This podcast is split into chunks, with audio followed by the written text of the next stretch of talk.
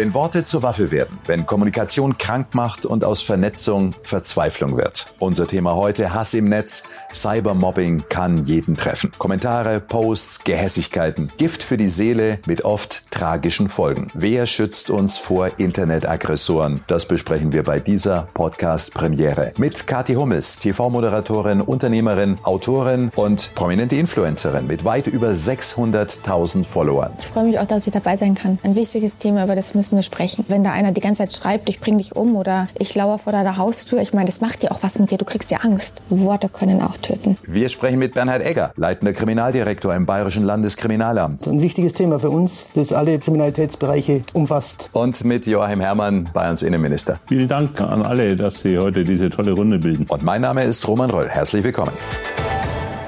Kathi Hummels, Sie sind die, die ganz besonders im Feuer steht der Fans. Auf der einen Seite mit dem Jubel, aber auch wenn es den Shitstorm gibt, die bösen Kommentare gibt. Was war für Sie denn der schlimmste Social-Media-Moment, an den Sie sich erinnern können? Ähm, ja, ich glaube, das war 2014, als ich das erste Mal in der Öffentlichkeit stand. Da habe ich äh, für die Bildzeitung gearbeitet und als äh, Spielerfrau, die dann natürlich auch über Fußball berichtet, war ich natürlich sehr angreifbar. Und da muss ich schon sagen, da habe ich echt äh, ja viel Gegenwind bekommen. Da waren auch positive Sachen dabei, aber eben auch viel Gegenwind. Und teilweise war das schon echt krass. Das beschreibe ich auch in meinem Buch, Mein Umweg zum Glück, was ich da so lesen musste von dumm wie Toastbrot, die meistgehasste Spielerfrau, Gott ist die peinlich, wie kann man mit so einer zusammen sein und das war krass und äh, so schön der WM-Titel 2014 war. Ich war danach erstmal, ich glaube, vier Wochen offline und musste mich erstmal wieder sammeln. Und ich bin froh, dass ich da so gestärkt rausgegangen bin, weil äh, das hätte auch anders verlaufen können. Hat Ihnen denn da irgendjemand geholfen? Tatsächlich, ähm, ich musste mal ein bisschen weiter ausholen, weil davor hatte ich sogar eine sehr schwere Depression. Das heißt, ich habe den Job nur gemacht, weil ich genau wusste, äh, die Moderation bzw. das Reportersein ist genau das, was ich machen will. Und wenn ich es nicht mache, dann bereue ich es wahrscheinlich mein Leben lang. Das heißt, mit Therapie und auch ein bisschen medikamentaler Unterstützung habe ich es überhaupt geschafft, dahin zu kommen. Und dann schaffe ich das und dann werde ich so fertig gemacht, obwohl ich eigentlich immer nur den Anspruch an mich selber hatte, ich will einen guten Job machen. Ich habe weder was preisgegeben noch irgendwas anderes. Und danach war es dann so, dass ich das zwar geschafft hatte, aber die Leute haben mich halt ausgelacht. Und das war dann, muss ich sagen, schon echt heftig. Aber zur Polizei sind Sie nicht gegangen. Sie sind nicht bedroht worden, sondern an der Grenze der Illegalität beleidigt worden oder ging es auch weit darüber hinaus? Also ich habe auch Morddrohungen bekommen, aber ich weiß gar nicht, ob das damals schon so ein Thema war. Weil 2014 war ja Social Media noch in den Anfängen. Mittlerweile hat es ja ganz andere Ausmaße angenommen. Also jetzt bin ich der absoluten festen Überzeugung, dass Cybermobbing, dass psychische Gewalt mindestens genauso schlimm ist wie körperliche Gewalt.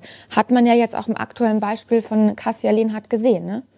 Also ich glaube, da ist jetzt wirklich Zeit, dass man was dagegen tut und dass man eben auch Leute, die einen anonym haten, bestrafen, auch bei Instagram, dass man die wirklich anzeigt, abmahnt und vielleicht sogar verurteilt. Ich, ich weiß es nicht, aber wenn da einer die ganze Zeit schreibt, ich bring dich um oder ich lauere vor deiner Haustür, ich meine, das macht ja auch was mit dir, du kriegst ja Angst. Herr Minister, Sie sind ja schon lang Innenminister. Wie schnell hat sich diese verbale Gewalt, dieser Hass im Netz in Ihren Augen zu einer Bedrohung entwickelt? Also es hat jetzt dramatisch zugenommen in den letzten zwei, drei Jahren. Natürlich haben wir ja vorher im Internet insgesamt auch schon vieles solches erlebt und das spürten wir auch schon auch im äh, radikalen Bereich, politisch radikalen Bereich, ob Rechtsradikale oder Islamisten. Da hat das Internet schon seit einer Weile eine große Rolle gespielt. Aber dieses Massenphänomen, das sich jetzt über Social Media praktisch jeder äh, ständig und nur mit dem Handy in der Hand, zu jeder Tag- und Nachtzeit von äh, jedem Ort aus ständig, wo er unterwegs ist, da sein Früher hätte man salopp gesagt, Senf dazu geben, aber es ist halt viel schlimmer inzwischen. Das hat schon dramatisch zugenommen. Und äh, zum Teil, was wir natürlich beobachten in dem politisch radikalen Bereich, aber natürlich auch ganz landläufig bei jeder Gelegenheit gegenüber x-beliebigen, Sie haben Ihre Situation gerade angesprochen, und so kann das jedem, äh, der auch völlig außerhalb der Politik irgendwie in die Öffentlichkeit tritt, der kann plötzlich Opfer äh, solcher ja, Hassexzesse werden. Und äh, es ist eben natürlich nicht so, dass da jeder ein dickes Fell hat äh, und das irgendwo wegsteckt, sondern äh, das hat dann schon äh, massive Auswirkungen auch auf die seelische Verfassung von vielen Menschen. Und äh, also das ist wirklich eine dramatische Entwicklung. Vor allem diese anonyme Hate. Die können ja haten ohne Ende. Die brauchen ja nicht mal irgendwie ein reales Profil haben. Teilweise, ich meine, ich kenne das bei mir. Die blockiere ich, die sperre ich und dann kommt Hater 1 und der geht dann irgendwann bis 100, weil es ja, hat ja nichts Besseres zu tun, als da ein paar Fake-Profile zu machen und irgendwie rumzustänkern und zu haten. Und das ist halt auch wieder das Problem, dass diese Social-Media-Welt, so toll sie auch auf der einen Seite ist, einfach auch ganz viel Platz bildet für diesen anonymen Hate. Und da kann ein Mensch, wenn der wirklich jetzt mal wirklich Lust drauf hat zu haten, dann macht er sich 100 Profile und macht da die Frauen, die Menschen fertig. Und das ist das größte Problem, glaube ich, dass du dich verstecken kannst hinter Anonymität. Ja. Und da hat sich eben auch äh, sehr viel jetzt so verändert, wenn ich jetzt sehe, jetzt aus meiner politischen Tätigkeit, ja, früher von den Leuten, die einfach Briefe geschrieben haben, da würde ich mal sagen, gefühlt waren da anonym höchstens ein Prozent. Ja, von 100 Briefen wo mir jemand geschrieben hat, egal auch, wo manchmal auch wütende Briefe, Beschwerdebriefe, gar keine Frage. Aber das war vielleicht ein Prozent, der anonym war. Und jetzt ist, äh, wie Sie sagen, äh, eine völlig andere Entwicklung. Äh, jeder meint, das nach Belieben zu nutzen zu können, sich beliebig verstecken zu können. Und man hat wirklich das Gefühl, dass der, das eher noch weiter enthemmt. Vielleicht hat er früher bisher, wenn einer, egal ob er sich jetzt am PC gesetzt hat oder handgeschrieben einen Brief geschrieben hat, da war doch noch irgendwie noch mehr Überlegung äh, dabei, behaupte ich jetzt mal. Und jetzt hat man den Eindruck wirklich, das wird emotional aus dem Moment heraus einfach drauf losgeschrieben. Vielleicht würden sich, wenn die Leute noch eine Nacht drüber geschlafen hätten, manche anders überlegen, aber jetzt geht es einfach brutal raus und andere setzen sich sofort drauf und so putscht sich das dann auch entsprechend gegenseitig hoch. Bernhard Egger, äh, kann das Landeskriminalamt, kann die Polizei dem überhaupt Herr werden? Das hört sich ja an, als wenn das eine Welle wäre, die man nicht mehr kontrollieren kann. Naja, mit dem Mittel der Strafverfolgung selber sicherlich nicht. Wir haben wir allen Delikten im Internet ein riesiges Dunkelfeld. Es wird wahrscheinlich auch darauf ankommen, um welche Delikte es sich handelt. Handelt es sich um die Beleidigung oder handelt es sich um Volksverhetzung? In den Bereichen der politisch motivierten Kriminalität kann man natürlich sehr, sehr viel tun mit der Strafverfolgung. Aber wenn Sie die Menge der Delikte anschauen, dann brauchen wir natürlich auch ein Konzept der Prävention. Wir brauchen ein Konzept der Sozialkontrolle. Wir brauchen ein Konzept der Zivilcourage, wo wir auf die Menschen zugehen und ihnen klar machen, dass auch das Netz die gleiche Sozialkontrolle braucht wie die analoge Welt. Nur, wie ist die herzustellen? Was ist der erste Schritt? Also der erste Schritt, wir haben es jetzt ja schon gehört, die Anonymität ist ein Riesenproblem. Hinter dieser Anonymität verstecken sich natürlich sehr, sehr, sehr, sehr viele.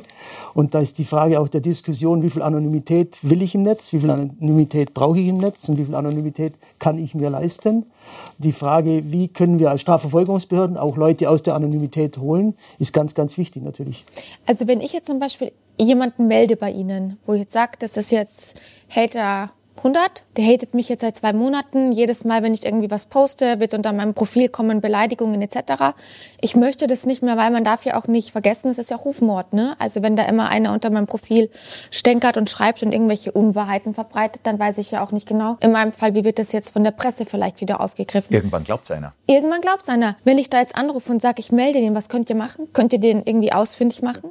Das kommt ganz drauf an, wie der agiert. Ja. Ob er im Darknet agiert, ob er aus dem Darknet heraus heraus agiert, wie sein Fake-Account aufgebaut ist. Das ist in jedem Fall anders. Es gibt Fälle, da können wir tatsächlich wirklich nichts machen, aber wir können auch sehr, sehr oft, auch wenn die IP-Adresse nicht aufgelöst werden kann, also seine persönliche Adresse können wir über andere Kennwörter, die in der Vergangenheit benutzt wurden, oder über Open Source Intelligence, dass wir alles gucken, was der schon gemacht hat, können wir ihn manchmal schon identifizieren. Weil theoretisch, wenn ihr ihn ausfindig macht, könnt ihr ihn ja anzeigen. Ja, natürlich. Das ist ja schon die Anzeige praktisch, sobald Sie eine Straftat dahinter sehen. Also diese Morddrohungen, die werden natürlich mit intensivsten Ermittlungen Person verfolgt. Ja. Also da muss man die Menschen wirklich auch ermutigen, so etwas anzuzeigen. Ja, es gibt immer wieder Situationen, wo leider die Ermittlungen dann erfolglos verlaufen. Aber es ist doch ein hoher Prozentsatz an Fällen, zum Beispiel mit äh, konkreten Bedrohungen dergleichen, wo es gelingt, in der Tat dann doch mit gewaltigem Aufwand, aber dazu ist das Landeskriminalamt zum Beispiel inzwischen auch technisch wirklich gut ausgestattet, tatsächlich Täter zu ermitteln. Und diese Chance muss man auch nutzen, man muss das anzeigen. Und ich glaube, nur wenn sich das dann auch rumspricht, dass da der ein oder andere, der derartig über die Stränge geschlagen hat, der derartig hassvoll Dinge verbreitet hat äh, oder der eben falsche Dinge behauptet hat, der damit Rufmord begangen hat.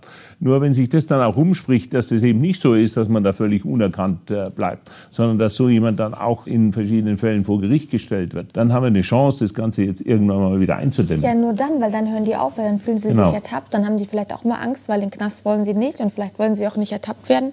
Ich glaube, das ist schon ganz wichtig, dass man das vielleicht auch noch mal so ein bisschen aufrollt, dass es eben möglich ist.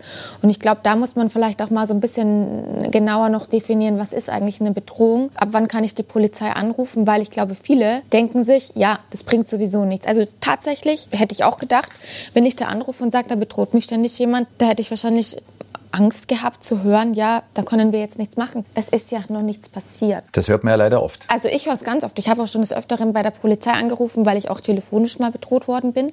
Und da wurde mir wirklich ganz oft gesagt, da können wir jetzt noch nichts machen, weil es war ja nur eine Drohung. Aber ich hatte halt Angst. Wann ist denn was passiert? Genau, das würde mich auch interessieren. Also Herr Minister hat ja gesagt, dass sich vieles entwickelt hat in der Geschichte, auch im Bereich der Repression. Und natürlich ist es überhaupt nicht unser Anspruch, dass wir Ihnen sagen, es muss zuerst was passiert sein. Es ist ja bei Bedrohung im analogen Leben auch nicht so. Natürlich würden wir das sehr ernst nehmen und würden alles versuchen, alles zu tun. Wir müssen natürlich auch wissen, dass es nicht nur prominente Opfer werden können. Wir haben ganz oft Einzelpersonen, die aus irgendeinem Grund, weil sie irgendeinen Post rausgeben, plötzlich bedroht werden.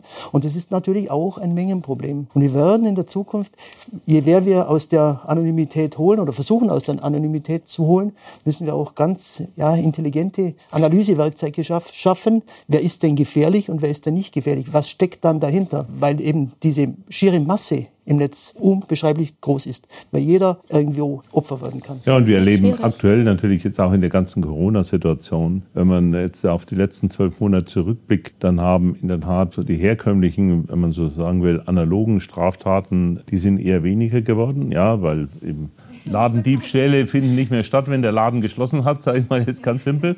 Und umgekehrt haben aber gleichzeitig gerade die Straftaten im digitalen Bereich, ja, vom Computerbetrug bis zur eben Hate Speech und sonst was massiv zugenommen.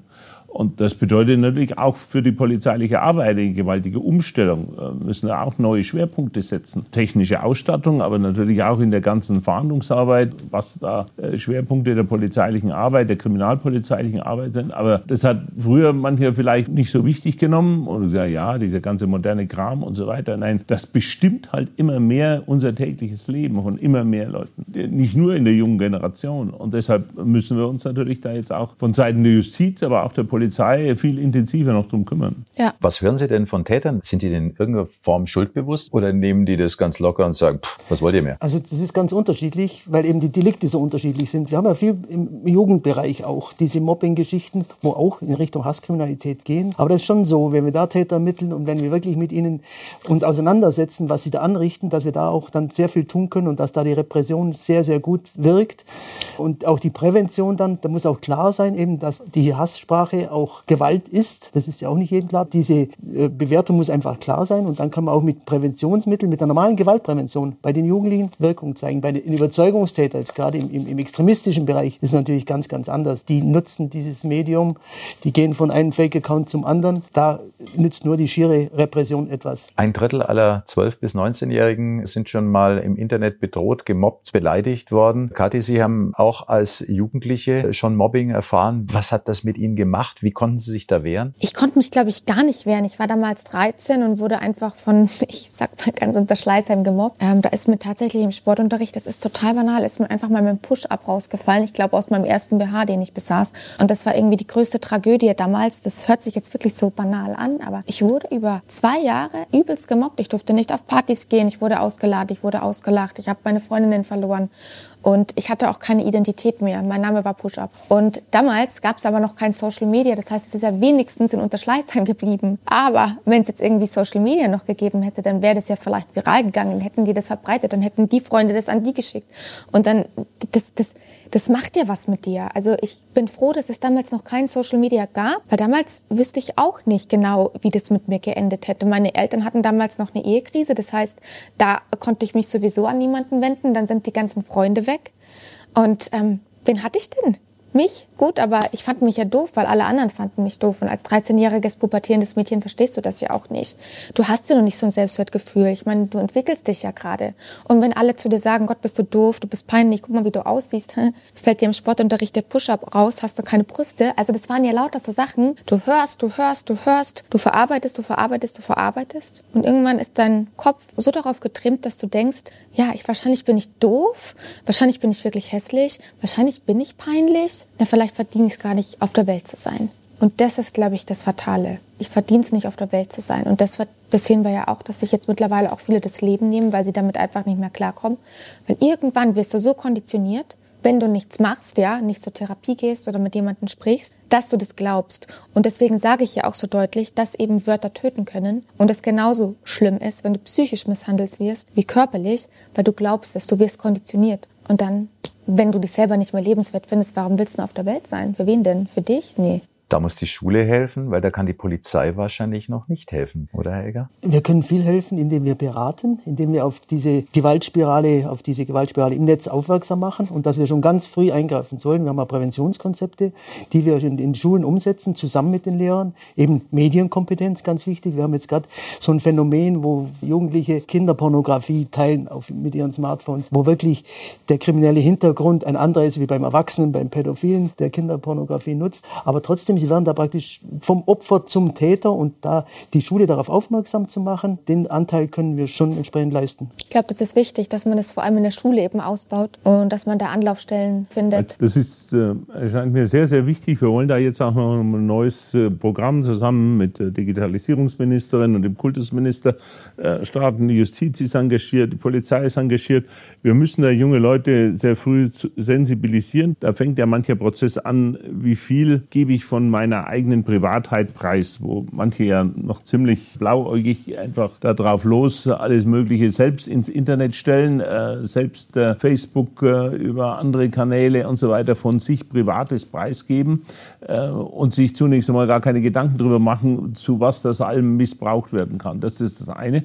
Und das andere ist natürlich, die Täter, deren Opfer man dann wird, das sind eben nicht nur irgendwelche bösen Mächte irgendwo, sondern es fängt eben manchmal schon bei den eigenen Schulkameraden an, bei den Mitschülern an, die dann äh, plötzlich gehässig sind und äh, schlimme Dinge verbreiten, auch äh, falsche Nachrichten, Fake News verbreiten und, und, und. Deswegen wollen wir jetzt kein Misstrauen unter allen und so weiter schüren. Aber man muss sich diese Risiken bewusst sein. Ja? Und ein Großteil dessen, was hier an Unsinn stattfindet, das fängt schon äh, häufig im eigenen Freundes- oder Bekanntenkreis an. Ja? Für all diese Dinge müssen wir gerade die junge Generation, die Tag und Nacht mit dem Handy arbeitet, entsprechend sensibilisieren.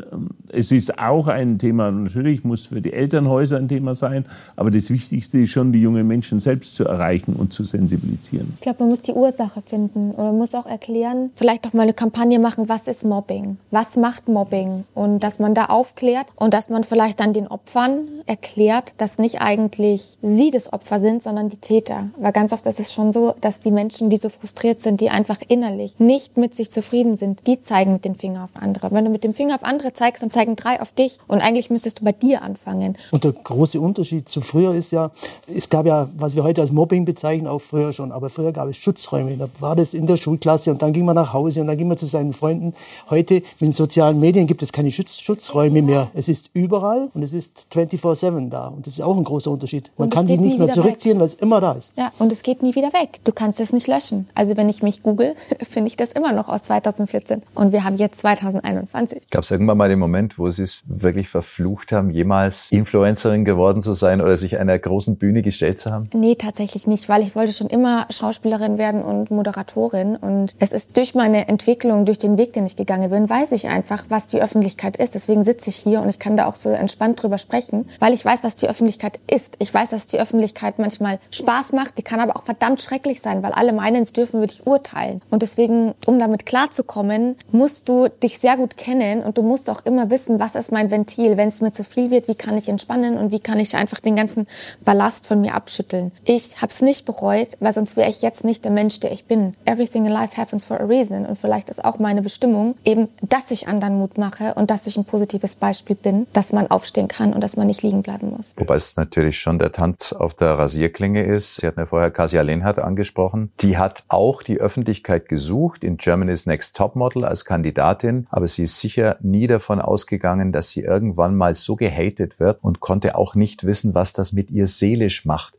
Was hat das mit Ihnen gemacht, als Sie davon gelesen haben? Also ich kriege jetzt noch Gänsehaut, ist? weil sie war ja auch in der Hinsicht eine Spielerfrau in Anführungsstrichen und ich will da gar nicht so genau drauf eingehen, aber ich kenne einfach die Öffentlichkeit. Ich kenne auch die Spielerfrauenwelt in Anführungsstrichen und da sind ja so viele Dinge die einfach nicht ans Licht kommen, weil Geld regiert die Welt, so viel sei gesagt. Und sie ist halt einfach auch ein junges Mädchen gewesen. Bestimmt wollte sie irgendwie Fame und Anerkennung, aber niemand hat verdient, so fertig gemacht zu werden. Und man darf halt immer nicht vergessen, wenn man dann jemanden quasi als äh, Schuldigen darstellt, ist es halt immer leichter, auf den draufzuhauen, als sich mal wirklich zu hinterfragen, was ist da eigentlich passiert. Und es ist nicht alles Gold, was glänzt. Und äh, zu einem Beziehungsaus gehören immer zwei, in dem Fall vielleicht sogar drei. Und ähm, sie hat halt alles abgekriegt. Und das ist einfach nicht fair. Und am Ende konnte sie wahrscheinlich nicht mehr. Ich denke immer, wie verzweifelt musst du gewesen sein, um dir das Leben zu nehmen und du hast ein sechsjähriges Kind. Egal wie schlecht es mir ging, und ich hatte letztes Jahr auch mal zwei, drei Tiefpunkte, ja. Ich habe mein Kind und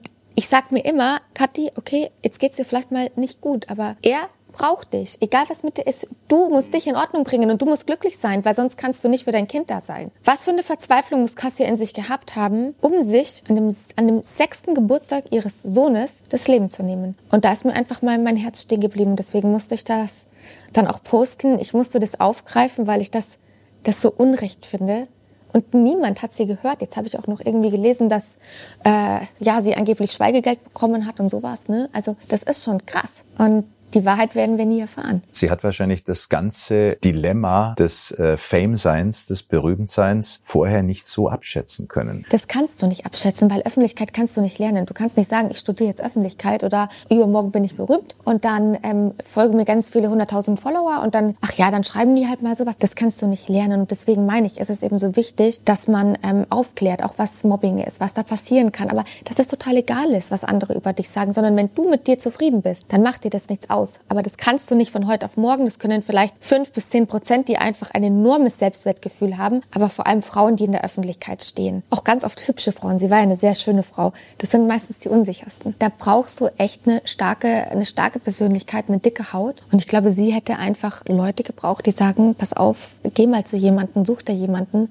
sprech mal mit jemandem Neutralen und lass dir helfen. Aber so weit kam es ja wahrscheinlich gar nicht mehr. Und Öffentlichkeit ist, das kann so gemein sein, es kann aber auch so schön sein. Du musst aber wissen, wie man damit umgeht. Nach ihrem Tod schreibt Sefdallah unter ihren letzten Post, wie muss man sich fühlen, wenn man unter diesem Bild Hate-Kommentare gepostet hat und jetzt weiß, dass sie tot ist? Und darauf antwortet der andere, ich kann doch meine Meinung sagen. Ich verstehe nicht, wie frustriert man sein kann, um unter das Profil eines toten Mädchens da nochmal Hate zu versprühen. Also wie krank muss die Seele dieser Menschen sein, dass sie das wie kannst du das mit deinem Gewissen vereinbaren? Unter diesem letzten Bild von ihr steht, ich habe das Recht, meine Meinung frei zu äußern. Kümmer du dich lieber mal darum, dass dein Kind keine Betrügerin wie diese Cassia wird. Also es gibt einen Unterschied zwischen freier Meinungsäußerung und sowas. Genau, wenn ich es jetzt aus meiner beruflichen Sicht sehe, diese Argumentation der freien Meinungsäußerung versus Anonymität im Netz, wenn man diese perfide Hasskampagnen sich dann auf das Grundrecht der freien Meinungsäußerung zu beziehen und bei allen Maßnahmen, die Politik, Polizei, die äh, alle Anbieter ins Leben rufen wollen, um die,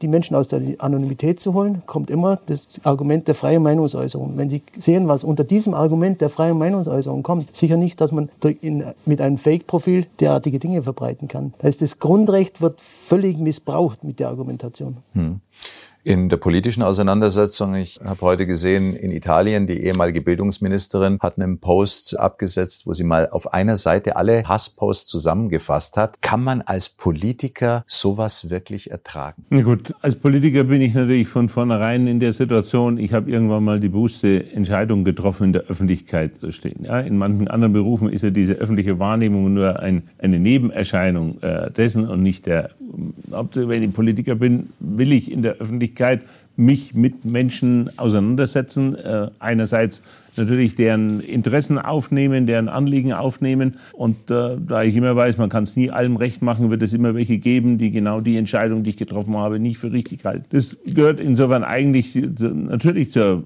zum Streit auch in einer Demokratie, dem Streit um den richtigen Weg. Damit muss man zunächst einmal leben. Auch, dass es Kritik gibt, äh, das gehört ja auch in der Tat zur Meinungsfreiheit dazu. Aber was ich schon ähm, feststelle, ist die Art, wie diese Auseinandersetzung geführt wird. Auch die Wortwahl, die hat jetzt durch diese Social Media, so sehr das einerseits mich begeistert hat am Anfang, ja, und wie schnell man sich Informationen beschaffen kann, wie schnell man eigene Informationen weitergeben kann, das ist ja eigentlich schon eine tolle Sache, ja, und ich bin da schon nach wie vor in vielerlei Hinsicht begeistert davon, dass es Social Media gibt. Aber man stellt auch fest, es ist äh, da eine deutliche Enthemmung da. Es äh, teilen jetzt Leute über Social Media Dinge auch in einer Wortwahl, in einer Gehässigkeit, in einer ja wirklich unsäglichen Sprache, die ich jedenfalls früher nicht erlebt habe, dass jemand mir das so auf einen Zettel geschrieben hätte. Ja. Das ist einfach eine unglaubliche Enthemmung. Ich muss natürlich irgendwo damit leben, ja. Es gibt bei mir auch extreme Fälle, wo ich dann tatsächlich Strafanzeige erstatte. Aber trotzdem, ich glaube, es ist schon wichtig, äh, dass man sich nicht dran gewöhnt. Denn wir müssen, gerade da, wo es eben besonders exzessiv ist, schon nach wie vor sagen, nein, das, äh, sag mal wirklich ganz landläufig, das gehört sich nicht. Das ist unerträglich. Wenn es dann strafbar ist, ist es noch so rein weiter. Aber wir wollen ja doch in unserem Land mit einem Mindestmaß an Respekt von Mensch zu Mensch äh, leben. Ja? Es können sich nicht immer alle lieben aber zumindest ein Mindestmaß an Respekt gegenüber den Mitmenschen, äh, das ist doch die Grundlage eines Zusammenlebens. Und ich brauche mich nicht hier über dann auch brutale Gewalt in unserem Land aufregen, wenn ich dem tatenlos zuschauen würde, was zunächst einmal mit einer solchen Hasssprache geschieht. Und das gilt dann ja in der Tat bis in den politisch radikalen Bereich hinein. Ja, es jetzt gerade eineinhalb Jahre her, dass der Kasseler Regierungspräsident äh, damals ermordet worden ist. Und das war ja so ein eklatantes Beispiel, wie da über einen längeren Zeitraum eben von speziell der rechtsradikalen Seite immer wieder der Hass auf diesen Mann verbreitet wurde, solange bis irgendwann dann einer zur Tat geschritten ist und gesagt hat, so, und jetzt muss man den entsprechend auch ermorden. Und daran sieht man, das ist natürlich ein besonders extremes Beispiel, und man sieht eben schon, was man in den Köpfen anderer Menschen mit solcher Hasssprache letztendlich auch anrichten kann. Jetzt muss man da wahrscheinlich nicht Minister sein oder Regierungspräsident, das geht wahrscheinlich auf Bürgermeisterebene, auf Stadtratsebene auch runter. Also gerade bei Kommunalpolitikern ist es ganz, ganz stark. Und da ist auch großes Dunkelfeld. Wir haben ungefähr immer so zwischen 150 und 200 Delikte. Interessant in dem Zusammenhang, dass wir eine Aufklärungsquote schon zwischen 70 und 80 Prozent haben. Also es macht schon Sinn, da anzuzeigen. Andererseits gibt es eine Umfrage vom Bayerischen Städtetag, wo 80 Prozent schon mit Hasstiraden übersät wurden. Und man höre und staune, jeder Fünfte mit Morddrohungen. Also es hat dann mit dem Hellfeld auch wieder sehr, sehr wenig zu tun. Jeder fünfte Lokalpolitiker. Eine Umfrage des Bayerischen Städtetages aus 2019. Kriegen wir da den bösen Geist jemals wieder in die Flasche, Hermann? Ich weiß es nicht, aber wir dürfen uns nicht abfinden damit. Wir dürfen jetzt nicht irgendwo sagen, ja, ist halt jetzt so, ja, kann man nichts machen, weil ich immer noch glaube, dass die große Mehrheit der Menschen in unserem Land das nicht für gut findet es ist eine Massenerscheinung und trotzdem, das ist meine feste Überzeugung, ist es nicht die Mehrheit der Menschen in unserem Land, die sich so aufführt und auch nicht die Mehrheit, die das gar gutheißen würde. Und deshalb muss man da immer wieder dagegen angehen. Oder muss man den Menschen auch Mut machen, die dagegen angehen, die sich das nicht gefallen lassen. Gerade um auch Menschen, die vielleicht von ihrer psychischen Verfassung her eher ein bisschen schwächer sind, dem muss man den Rücken stärken. Ja? Denen muss man an der Seite stehen. Nicht tatenlos zusehen oder Grinsen dabei, wenn da jemand fertig gemacht wird und dergleichen, sondern Solidarität zeigen, jemand helfen, der sich jetzt vielleicht nicht richtig zu wehren weiß auf jeden Fall nicht damit abfinden, sondern dagegen halten. Kathi, wie ist das denn in Ihrer Branche? Merken Sie da einen Unterschied zwischen Mann und Frau? Ich überlege gerade mal. Ich weiß gar nicht, ob ich glaube, Frauen werden mehr gehatet als Männer, wenn ich das jetzt mal so behaupten darf, weil ich glaube einfach, wir dann doch vielleicht auch angreifbarer sind, weil wir uns gerne rechtfertigen. Und wenn du dich rechtfertigst, dann bist du natürlich auch angreifbarer. Ich glaube, Männer, die machen dann irgendwie einen Post und dann ist alles gut. Und wir Frauen, wir sind halt doch eher sensibler. Das ist unser Naturell. Und ich tendiere auch dazu, mir dann zu überlegen, oh, vielleicht solltest du das doch mal jetzt aufklären oder dies und das. Am besten ist es tatsächlich, man lässt gewisse Dinge einfach stehen und versucht dann da gar nicht irgendwie so ein großes Thema draus zu machen. Aber da werden aber auch nicht Moderatorinnen anders gehatet als Schauspielerinnen, sondern es ist total egal das sind die gleichen Hater. Da gibt es keinen Unterschied. Und unter den Tätern sind eindeutig die Männer dominieren. Hm? Ja, Frauen sind eher giftiger, glaube ich. Also das, was Frauen wir im Hellfeld wissen, sind die Männer, die Männer ja. dominieren. Zur Opferrolle der Frau, man sieht in vielen Bereichen, dass einfach Schwächere auch angegangen werden. Und wenn Sie sagen eben, sie sind sensibler, vielleicht, wahrscheinlich, dann trifft es mehr die Frauen. Und, und das andere ist einfach diese sexistische Anmache. Wann wird ein männlicher Politiker sexistisch angemacht? Lang nicht so oft wie äh, weibliche Politikerinnen. Gerade Politiker sind natürlich sehr im Fokus und Frauen. Und diese Kombination sehen wir auch sehr, sehr oft, dass diese Kombination weibliche Politiker sehr, sehr im Fokus stehen. Ich glaube, die Menschen, die spüren eben diese Unsicherheit. Und es war bei mir früher auch so, dass ich einfach unsicher war. Und dann bist du natürlich auch nicht echt. Du bist dann vielleicht doch ein bisschen aufgesetzter und dadurch bist du angreifbarer, weil die einfach, die, die denken, da passt was nicht und da kann ich reinpieksen, da habe ich eine Wunde entdeckt und da steche ich jetzt mal richtig tief rein. Und dann nimmst du dir das zu Herzen und dann ist es halt ein Rattenschwanz, weil dann rechtfertigst du dich, dann kommt wieder der Hater XY und dann springt der andere wieder drauf und dann geht es immer so weiter. Und ich glaube, Männer sind da einfach oft ein bisschen cooler. Die haben von der Natur einfach wahrscheinlich meistens eine dickere Haut und wir Frauen, wir lassen das halt auch dann eher mit uns machen. Und das ist tatsächlich auch so ein Umdenken, was bei mir stattgefunden hat, weil ich mir dann gedacht habe, Kathi, es muss schon ein Grund sein, warum ganz oft gesagt worden ist, dass du das Wort Shitstorm mit erfunden hast. Und dann habe ich halt überlegt, ja, weil ich das mit mir machen lassen habe. Und ähm, das ist, glaube ich, auch, dass man einfach dann stark sein muss, um zu sich selbst zu finden und zu sagen, jetzt ist Schluss. Ich lasse es nicht mehr an mich ran, ich reagiere nicht, ich blockiere die alle und ich zeige sie an, weil ich habe keinen Bock mehr auf den Mist. Ist das der richtige Umgang? Kommt man da einigermaßen raus, wenn man äh, mal wegtaucht oder vielleicht sogar offline geht? Also ich denke, es kommt immer auf die Situation an. Wenn man immer nur auf Tauschstation geht, dann wird man die Situation nie verändern, dann wird das Opfer ein anderer sein. Man muss die richtige Mischung finden. Und dafür ist es auch wichtig, gerade für Menschen, die im öffentlichen Leben stehen, diese Wirkungsweise, die Mechanismen zu verstehen. Was macht denn das aus, wenn ich mich wo bewege, wo mache ich mich angreifbar? Die ganzen einfachen Dinge, dass ich mein Handy auf dem neuesten Update habe, dass meine Medien sicher sind und wie viel will ich von mir preisgeben. Das ist natürlich immer ein Spagat, wenn ich im öffentlichen Leben stehe. Aber es gibt auch Dinge, die müssen vielleicht nicht sein, dass man wirklich weiß, dass man Konzept für sich hat, was gebe ich dem Preis? Genau. Wie reagiere ich? Ich hatte im, im Landtag einen, einen, Vortrag und da hat ein Landtagsabgeordneter gesagt, ja, das kommt darauf an, wie ich gerade drauf bin. Das ist natürlich menschlich, aber das ist ein Problem, dass man kein Konzept hat. Wie reagiere ich, dass ich nicht weiß, wie reagiere ich, was gebe ich preis? Das ist, glaube ich, ganz, ganz wichtig auch für die Zukunft im Umgang mit der ganzen Geschichte. Hat sich Social Media und die ganzen multimedialen Möglichkeiten, haben sich die schneller entwickelt, als wir damit umgehen können? In vielen, vielen Bereichen. Ich sehe es daran, dass wir immer noch von neuen Medien sprechen. Das sind für mich die Medien und das andere sind die alten Medien. Sprechen immer noch von neuen Medien. Ja, und was man auch natürlich machen kann, ist, wenn man mit der Öffentlichkeit nicht umgehen kann, dann lösch Instagram. Dann stell dein Profil auf privat. Dann stopp den Mist einfach. Ich meine, das musst du ja nicht mit dir machen lassen. Ich meine, bei mir gehört es ja auch teilweise zum Job dazu. Aber wenn ich jetzt eine Privatperson bin und ich merke, da haten mich Menschen, stell das Profil auf privat oder geh da weg. Also das, das brauchst du nicht. Ich meine, warum lässt du das mit dir machen? Aber es ist eine Droge, Social Media. Es ist eine Droge, ja. Und ich habe auch ein bisschen Angst um mein Kind. Aber ich habe einen Jungen, ich habe einen bayerischen Ludwig und da weiß ich, der ist schon stark. Aber wenn ich jetzt ein Mädchen hätte, glaube ich, würde ich mir echt Gedanken machen, weil Mädchen einfach anfälliger für sowas sind und sensibler. Deswegen sage ich, wir müssen den Schwächeren in der Hinsicht, das sind eben die jungen Mädchen auch, helfen. Und dass man eben lernt zu verstehen, was ist Mobbing, was macht es, was kann ich dagegen tun. Such dir Hilfe, ist immer das Erste, was ich sage. Sprich mit den Menschen, sprich mit der Mama. Wenn die Mama nicht zuhört, dann geh zum Schulpsychologen. Aber tu was, wehr dich und lass es eben nicht mit dir machen. Und für alle, die öffentlich sind und damit nicht umgehen können, die müssen Instagram löschen und einfach ihren, ihren Job weitermachen. Jetzt haben Sie auch viele Freundinnen, die eben nicht öffentliche Personen sind, Ja. aber die manchmal dann doch auf dem Bild mit Ihnen sind. Ja, ja. Was haben die denn so für Erfahrungen? Also das ist ganz unterschiedlich. Zum Beispiel mein Papa, der findet das super, der ist auch immer glücklich, wenn er in der Instagram Story ist, der repostet dann auch immer alles. Und dann habe ich aber auch wieder das komplette Gegenteil ähm, von Freundinnen, die dann, als ich mal ein Bild gepostet haben, wirklich auch Hate erfahren haben und dann wurde irgendwie über ihre Nase lustig gemacht und wie sieht die denn aus und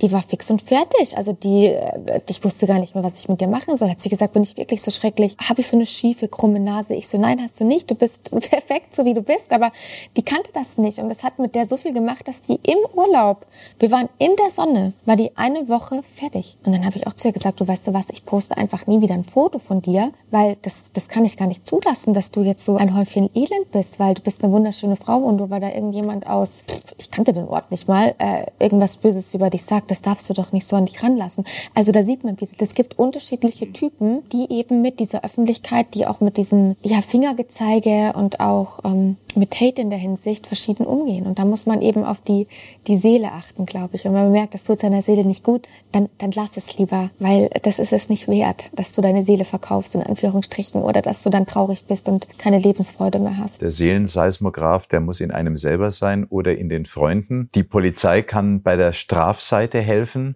Was sind Ihre Tipps, wenn man zum ersten Mal mit Hate Speech in Verbindung kommt? Sofort dagegen gehen oder an welcher Schraube würden Sie drehen? Also für finde, das Allerwichtigste ist, dass man es sich nicht gefallen lässt, dass man reagiert. Man kann offline gehen oder man reagiert anders, aber einfach nicht das über sich ergehen lassen. Und wenn man reagiert und nicht offline geht, aus verschiedenen Gründen, was oft auch Sinn macht, dann ist die, wie wir es nennen, Counterspeech, die Gegenrede, also dass man sich wehrt mit Argumenten, dass man Dritte ins Boot holt, man hat ja auch seine Freunde, dass die mitargumentieren, das ist ganz, ganz wichtig. Und dass man eben auch andere mitnimmt, dass man mit Fakten dagegen reden. Diese Geschichten sind, sind sehr, sehr wichtig. Zum einen und zum anderen, dass man auch technisch sich aufstellt, damit ich auch technisch sich wehren kann und überlegt, wie werde ich künftig damit umgehen. Wo war mein Angriffspunkt? Wie kann ich künftig damit umgehen? Helga, also nicht in der gleichen Tonalität dagegen gehen, sondern sich schon wehren, aber argumentativ und auf einem gewissen Niveau wehren. Auf keinen Fall beleidigen, auf keinen Fall in die gleiche Ebene der Kommunikation gehen, sondern sich eben gerade absetzen. Wie der Minister gesagt hat, die große Mehrheit ist gegen diese Hasstiraden im Netz. Die große Mehrheit will ein sauberes Internet. Die große Mehrheit will saubere saubere Social-Media-Kanäle, weil sie es nutzen wollen, weil wir sie auch brauchen mittlerweile. Aber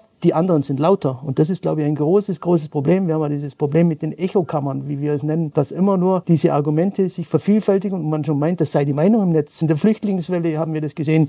Jetzt in der Corona-Diskussion, man meint immer, das ist die Meinung. Das ist nicht die Meinung, aber überraschenderweise sind die lauter. Und deshalb müssen wir die anderen mitnehmen. Das ist ganz, ganz wichtig. Und da bin ich ganz positiv, dass wir in einer Übergangsphase sind und die nächste Generation damit ein anderes äh, Social-Media-Verhalten erkennen wird. Und das wird in zehn Jahren sicher anders sein. Ja, wir müssen uns wehren, indem wir darauf aufmerksam machen. Heißt aber auch, äh, Herr Minister, wir werden von der Minderheit regiert in der öffentlichen Meinung. Das sind die, die sich den ganzen Tag Zeit nehmen, um ihre Meinung zu verbreiten, andere Leute anzugreifen. Das Thema der sogenannten schweigenden Mehrheit, das ist ja nichts Neues. Das ähm, hat es immer schon gegeben. Das hat es auch noch in den Zeiten der herkömmlichen Medien gegeben. Das gibt es, wenn ich darüber nachdenke, wer demonstriert auf den Straßen. Das kann manchmal eine Gruppierung sein, die tatsächlich die Mehrheit Mehrheitsmeinung in der Bevölkerung rüberbringt, aber das sind häufig auch Vertreter von Mindermeinungen unterwegs. Das gehört zu unserer freiheitlichen Gesellschaft, dass es das zulässig ist. Aber ich glaube, es ist schon wichtig in manchen Dingen, also da, wo es wirklich auch darum geht, dass einer reagiert hat, weil er eine falsche Nachricht wahrgenommen hat. Ja, jemand anderer hat die Fake News in die Welt gesetzt andere reagieren darauf. Da kann es schon auch äh, Momente geben, wo es richtig ist, einfach mit einer Korrektur da schon nochmal zu reagieren und sagen, das ist nicht richtig so, das stimmt überhaupt nicht, die Behauptung ist falsch oder das hat der und jener auch überhaupt nie gesagt. Da stelle ich schon in der politischen Auseinandersetzung immer wieder fest, dass es dann tatsächlich auch äh, den einen oder anderen gibt, ach, der sagt, ach so, ja, wenn das so ist, okay, dann nehme ich alles zurück. Das mag nicht die Mehrheit sein, aber das gibt schon auch. Also insofern würde ich schon sagen, es ist nicht völlig sinnlos, dort, wo es wirklich um harte Fakten geht, da auch mal dagegen zu halten, manches richtig zu stellen. Äh, trotzdem ist in manchen Situationen das sicherlich auch richtig, wie Sie gesagt haben, einfach abschalten oder nicht mehr reagieren, weil es äh, bei bestimmten Leuten gar keinen Sinn mehr hat. Ja und dann einfach äh, Zeit vergehen zu lassen. Aber nochmal, aus meiner Sicht wirklich, wir dürfen uns jedenfalls dort, wo Hass, wo Menschen angestachelt werden, auch äh, womöglich nicht nur zur verbalen, sondern auch zur tätlichen Gewalt gegenüber anderen, wir dürfen uns damit nicht abfinden. Und das ist ganz entscheidend. Äh, da dürfen wir auch nicht zur Tagesordnung drüber gehen. Das spüren wir im radikalen Bereich, das spüren wir aktuell wieder, ob Ausländerhass, ob Antisemitismus, viele Dinge. Wir dürfen das nicht abhaken und sagen, ist halt so sondern wir müssen dagegen halten. Herr Egger, weil Sie Konzepte angesprochen haben, also jeder, der sozusagen beim Fenster rausschaut, bei diesem digitalen Fenster, muss sich vorher genau bewusst machen, was er erreichen will, was auf ihn zukommen kann. Wie coacht man sich da oder lässt man sich da am besten coachen? Ich glaube, da sind wir auch noch nicht so weit, dass es da so diesen Markt gibt. Also es ist leichter eine Präsentationscoaching zu bekommen als ein Coaching, wie ich gehe mit meinen Daten in sozialen äh, Netzwerken um. Aber das, auch das wird kommen und wird, wird erforderlich sein einfach. Eine Geschichte noch natürlich neben dem Wehren im Netz, gehen Sie zur Polizei. Gehen Sie zur Polizei. Nur wenn wir die Informationen bekommen, dann können wir auch was machen und dann können wir die, diese ganzen Mechanismen auch entsprechend einleiten und können auch wirklich starke repressiv gegen diesen Menschen wirken. Kadiomes, Tipps von Ihnen. Wie stellt man sich richtig auf auf Social Media, dass man möglichst Hate Speech aus dem Weg geht, wenn das überhaupt möglich ist? Schwierige Frage. Was darf man nicht machen in Social Media, wenn man Hate Speech vermeiden möchte? Ich glaube, wenn man keine Hate Speech möchte, dann darf man sich nicht angreifbar machen. Und wenn man sich nicht angreifbar macht, dann ist man halt komplett Mainstream. Das heißt, äh, man postet Banalitäten. Und wenn man Banalitäten Banalitäten postet, dann kann ja auch niemand irgendwie meckern. Ich bin zum Beispiel jemand, mir ist es wirklich egal und ich poste einfach, was ich gut finde und ich rechne auch immer damit, okay, jetzt gibt es dann wieder die eine Seite, die schimpft, die andere Seite findet es gut, aber das ist meine Persönlichkeit und ich sage immer perfekt, unperfekt. Und wenn man jetzt wirklich sagt, ich will keine Hate Speech, ich möchte einfach nur mein, mein Sonnenschein-Profil, dann darf man aber auch nichts posten, was irgendwie aneckt. Politik, Religion, Corona. Fußball. Fußball, Fußball. Fußball ist es. Nichts über Fußball posten. Vielleicht auch gar nicht mal wirklich über Mode, sondern, weiß ich nicht, vielleicht schöne Blumen, vielleicht einen blauen Himmel, vielleicht auch nicht mal sein Gesicht, weil da kann man ja dann auch schon wieder irgendwie, kann der eine sagen, ich finde dich schön, der andere sagt, ich finde dich nicht so schön. Ganz, ganz schwierige Frage. Ich glaube, da gibt es kein Rezept, aber dann muss man halt einfach gucken, dass man vielleicht sich komplett auf Banalitäten fokussiert. Aber dann ist es ja auch wieder schade, weil dann hat das Profil keine Persönlichkeit. Und jede Persönlichkeit hat Ecken und Kanten und genauso sollte es auch bei Instagram sein. Nur eben ohne diese Hate Speeches. Und die wollen wir ja verhindern, deswegen konzentrieren wir uns auf das Positive. Was würden Sie jetzt in Ihr Buch zusätzlich reinschreiben, nachdem ein paar Monate vergangen sind? Ich glaube, ich würde vielleicht in meinem Umweg zum Glück noch schreiben, dass ich stolz bin auf alle, die den Mut gefasst haben, sich einen Therapeuten zu suchen, die den Weg gegangen sind, weil ich habe so viele Tausende von Nachrichten bekommen, dass ähm, sie dankbar sind, dass da jemand mal auf dieses Thema richtig aufmerksam gemacht hat und ähm, dass sie eben diesen Mut gefasst haben. Und ich glaube, ich würde mich jetzt bedanken dafür, dass ich so viele schöne Nachrichten bekommen habe und dass ich das Gefühl habe, dass meine Krankheit und auch mein Weg doch was Gutes gehabt hat. Der weitere politische Weg, Herr Minister, im Kampf gegen Hate Speech im Netz? Wir müssen das sowohl hinsichtlich der Vorschriften, der Gesetze, die wir erlassen, aber vor allen Dingen auch hinsichtlich der Ausstattung. Das heißt, dass die Justiz erfreulicherweise jetzt personell da auch gezielt organisatorisch darauf einstellt, sich mit äh, Hate Speeches beispielsweise zu beteiligen, äh, zu engagieren, da wirklich reinzugehen, Täter dingfest zu machen, sie auch zu bestrafen, dass die Polizei, das Landeskriminalamt, aber letztendlich das in einer Breite bei jeder Kriminalpolizeidienststelle entsprechend Fachleute dafür da sind, die sich mit äh, diesen Themen auch beschäftigen und dass insofern da Bürgerinnen und Bürger auch einen unmittelbaren, konkreten Ansprechpartnerinnen, Ansprechpartner haben, an die sie sich wenden können. Das ist ganz, ganz wichtig. Da werden wir noch mehr tun müssen, weil das ist im Moment leider der Trend und darauf müssen wir reagieren. Das ist inzwischen wesentlich schlimmer als Einbruchsdiebstähle und dergleichen. Das ist schlimm genug. Aber was wir da inzwischen erleben, das ist insgesamt für die Entwicklung der Gesellschaft doch schlimmer. Und deshalb muss das auch für Polizei und Justiz ein ganz wichtiges Thema sein. Kathi Hummels, noch ein Wunsch an den Herrn Minister oder ans Landeskriminalamt? Noch mehr die Öffentlichkeit nutzen und darauf aufmerksam machen, dass man die Opfer jetzt stark macht und eben die Täter wirklich am Schopf packt und das Ganze ernst nimmt. Weil, wie ich schon gesagt habe, Worte können auch töten. Das war die Premiere von Let's Talk Innenpolitik mit Bernhard Egger vom Landeskriminalamt, mit äh, Kathi Hummels, Schauspielerin, Unternehmerin, Influencerin, Autorin und natürlich mit dem bayerischen Innenminister Joachim Herrmann. Vielen herzlichen Dank. Toll, dass Sie mitgemacht haben. Ja, war eine sehr interessante Runde. Gerne. Und ich habe auch viel gelernt.